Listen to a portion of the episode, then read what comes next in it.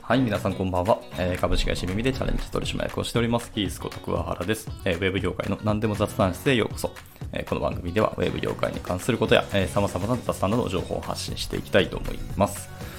えっ、ー、と、6月3日、今日ですけども、えっ、ー、と、実は私はちょっと有給を取っておりましてですね、はい。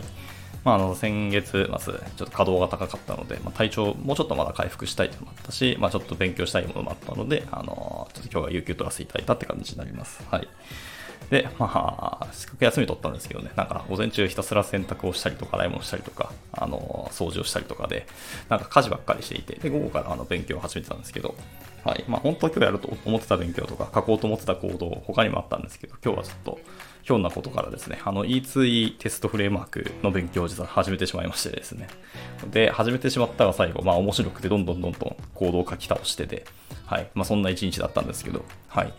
で、ちなみに今日学んだあの E2E のテストフレームワークはですね、サイプレスっていうフレームワークになります。はい。まあ、結構前から生まれてて、確かに2015年かな？に、あの、コミットだったかリリースだったかされているフレームワークですね。はい。あの、フロントエンド周りですね、の、あの、テストフレームワークとしては結構有名なものになります。はい。まあ、他には、あとなんだかテストカフェとか、あと僕が結構好きだったんですけど、あの、コードセプト JS っていうものがあって、はい。まあ、それと僕はあの、パペティアっていうものを、あの、組み合わせるものが良かったなと思ったりしますけど、ただまあ実際のプロジェクトでそんなにあの E2 テストを書いたことがあまりなくてですね、まあ、っていうのも E2 まで行くと基本的にあの実際お客さんの方の受け入れテストであの賄ってしまうとか、もしくはあの弊社は結構別の会社さんにあのテスト委託をしたりするので、あのこちらでそこまでのテストはしないとか、まあ、ユニットテストぐらいまではやるとかですかね、あの単体テストと言われるものですけど、まではやったりしますけどね。はい、ただ、それでもテストコードを書くか書かないかっていうのは結構プロジェクトによってまちまちで、はい、実際にあのクライアントさんにもですね、そのテストっていうところのあのテストコードの費用まで取ってあのしっかりやらせてくれって言っても、あのいや、そこの費用はあの最終的にこちらでポチポチ炊いたりするし、そこはいりません。だからそこのお金を削って少しでも早くとか、あの安くしてくださいみたいなことを結構言われることもあったりしますね。なので、E2E までテストを書くことって実際の現場ではあんまりないんですよね。はい。なので、良いか悪いのかっていうのはまちまちですし、まあ、結果的にその不具合が結構起きたりとか、デグレったりしまったとか、なんだかんだあるので、まあ、あのこちら側の目線で言うと、まあ、やれるならもちろんやった方がいいよっていうふうには思いますし、どちらかというとやりたいぐらいのスタンスではあるんですけど、はい、なかなかね、あの実態にとしてはあのテスト書かせてもらえないっていうことが多かったりはします。はい、で、まあ、今回ちょっとあるプロジェクトでテスト書きたいなというふうに思ってて、まあ、1回戦納品をしたんですけども、あのやっぱ手動でテスト項目書をバリバリ書いて、まあ、大体 Excel で書くんですけど、で、それをあの人でポチポチ伝えて実行するっていうのを、やっぱり効率が悪いというか、まあ、項目書を書くこと自体は別にあのテストコードを書くことと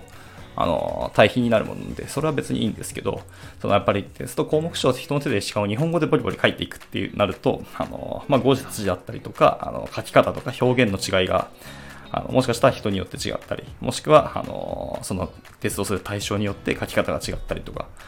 しますし、あの、まあ、やっぱだから統一性が結構なくなったりすると思ってるし、あの、やっぱヒューマンエラーが起きるわけですよね。いくら一人の人が書いたとしても、あの、だんだん疲れてきて書いてしまったりとか、あの、結構抜け漏れがあったりしたりとかしてですね、あるので、あんまりやっぱりテストを、あの、なんですかね、日本語でテスト項目書を書くよりは、やっぱりあの、コードで書きたいなって、やっぱ僕も思いますし、やっぱコードで書く方が全然楽しいんですよね、はい。なので、できればやりたいなと思ってます。で、よしんぼ、あの、テスト項目書を書く方が早くて、あの、テストコードの方が時間かかったとします、します、ん日本語化しいな、しましょう。はい。ただ、書いた後に、あの、実行する速度はどう考えたって、あの、テストコードの方が速いわけなんですよ。はい。でそのコード、項目書、例えばですけど、あるプロジェクトで、まあ、8000件ぐらいの合計ですね。すべての、あの、テスト項目書のテストケースを合計すると8000件以上になりましたと。それ実行するのにものすごい時間がやっぱりかかってしまうとか。1日どんだけ早くてもやっぱり2、300ケース、まあ、300とかいくことはほぼほぼないと思うんですけど、まあ、言っても200ケース。とすると、8000件とすると、まあ、大体、あのー、1日8時間なので、えっ、ー、と、まあ、何時何時間ですか？ちょっとわからないですけど、ぐらいガンガンにかかるわけなんですよね。はい。とかなる中で、えっ、と、やっぱりね、あの、テストコードだと、やっぱり機械がガッと実行してくれるんで、まあ、正直、どんだけかかったとしても1時間、2時間ぐらいで多分終わってくれるんですよね。はい。で、しかも人がやらなくて、あの、機械がやるので、ミスなくテストを実行してくれるし、あの、結果もスパッとこう、あの、まとめて出力をしてくれる、カバレッジって言われるものですね。はい、出してくれるので、やっぱり僕はテストコードを書く方がいいのかなと思います。あの、人間がテストするって人間って、あの、やっぱり不安定なものなので、人間自体がミスすることもあるじゃないですか。で、チェックする人間自体もミスをするので、人のチェックをまた人がするのかみたいな話になって、なんかどんどんどんどんどん管理コストがかかってきたりするし、そのミスが起きた時のためのエラーハンドリングをまた人がするって言って、あの人件費がどんどんかかっていくので、僕はやっぱテストの実行するっていうことに関しては絶対に機械の方がいいと思ってる。そうなると、やはりテストコードを書きたいなって思ってますし、それで、あの、プロジェクト進めたいなと正直思ってます。はい。で、まあ、そういうこと説明をしたときに、お客さんとしても理解してくれるお客さんもたまにはいるんですけど、とはいえ、やっぱり、お金の、あのお金と納期の話がやっぱどうしても出てくるんですよね。まあ、本当にそれはしょうがないですね。あのビジネスインパクトとか、まあ、お客さんとしては経営目標もありますし、売上目標もあったりしますし、はい、逆にその経費ここまでかけられないなっていうところもあったりするので、はい、しょうがないとは思いますね、そういうところは。はい、なので、なんか長い目線見たときには、まあ、結果的にお金かかってしまってるじゃんっていうことはよくあるんですけど、ただまあまあそこまで説得ができなかったこちらの、なんですかね、あのー、説得力がないっていうふうに、まあ、反省をしつつもですけどね、はい、毎回毎回そうやって書かないこともあったりするんですけど、はい、だからこちらとしては逆にそのテストコードを書くっていうその実績が少ないですし、知見がまだまだ溜まっていないというのもあるので、はい、こあのテストコードを書くときにこれだけのあの見積もり、日数かかりますよっていうふうになってしまってるんですけど、その知見が溜まったり、鍛えられていくと、そこの工数をどんどん削減できるというか、もっと効率的にテスト書くことできるよみたいな風に、あの体制組めるようになっていれば、こちらとしてもその提案が仕方もちょっと変わってくるし、お客さんへのその金額のインパクトもなくなってくるんだろうなと思ってるので、できればこういうところはしっかりチャレンジして、知見をどんどん貯めていって、あのお互いに、あのなんですかね、時間もかけずに、お金もかけずに、かといって品質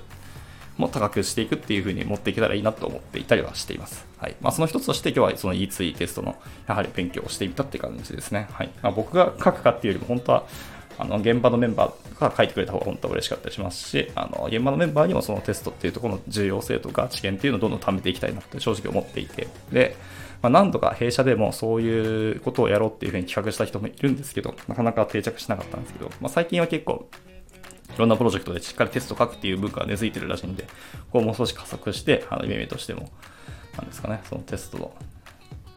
知見というよりも、そうなんですか、舞台というか、そういう基礎力というところですかね、はい、を上げて、あの、耳って、耳さんに頼むと、やはり品質が高く、早く、あの、プロダクトを作ってくれるよっていうふうに思われるように、やっぱなっていきたいなと思っていたりします。なかなかこう、ビジネスインパクトを技術者目線で、なかなかね、あのアクションを起こすというのは難しいところがあって、なかなか貢献しづらいところがあるんですけど、まあそうやって日々、僕らもあのビジネスのことを考えて、あのコードを書いてますよっていうのをこう訴えていきたいなと思ったりはしていますね。はい。なんか長々と語ってしまいました。今日はそんな感じで、その E2 テスの話をしたいなと思いました。はい。で、本当はサイプレスの話が結構したかったんですけど、気づいたらなんかビジネスの話になってしまいましたけど、はい。まあ、そのサイプレス時代の、あのー、コードの話とかは、あの、いろんなところで、あのいろんな人が記事を書いてますので、まあ、そちらを見ていただければと思いますが、はい。まあ、ただ、思ったのは、そのコードの書き書きやすさとか、あの、その辺はですね、すごく良かったですね。あのとにかく、テストコード1回でもユニットテスト書いたことある人だと、まあ、あの親和性があると思いますし、あ、こうやって書くんだよねみたいなコンフィグを設定して、あとはこの辺に、まあ、スペックみたいなファイルを作って、あとはそのコマンド実行したら、あ、テストが流れてくれるんだ、へえ、みたいな感じの、いつもの流れなんですけど、まあ、それにのっとっているので、はい。まあ、スタートして、あの、学習コストがそんなかかるかって、そんなことはなかったですし、僕も今日からあの学びながら、えっ、ー、と、すぐにパッと書けるようになったので、結構良かったなと思います。はい。で、まあ、でも、なんですかね、他のテストフレームワーク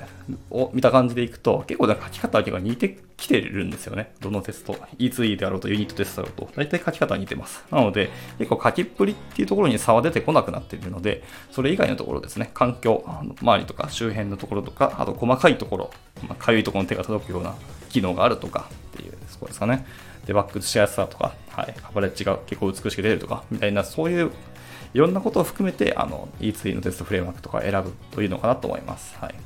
僕結構、その、ちょっと前に使ってたそのコードセプト JS っていうの何が良かったかっていうと、あの、結構、一つ一つのテストのあの、アサーションですね、の書き方とか、あの、実行の速度とか、あの、ステップのあの書き方ですけど、その書き方がものすごくね、英文なんですよね。例えば、このページにアクセスしたい、してくださいっていうのを、あの、フレームワークに実行、命令させるときは、i.amOnPage っていう風に、あの、書くんですね。i っていうのがそのオブジェクトですね。インスタンスオブジェクトで、その中の amOnPage っていうメソッド名があるんですけど、そのメソッド名を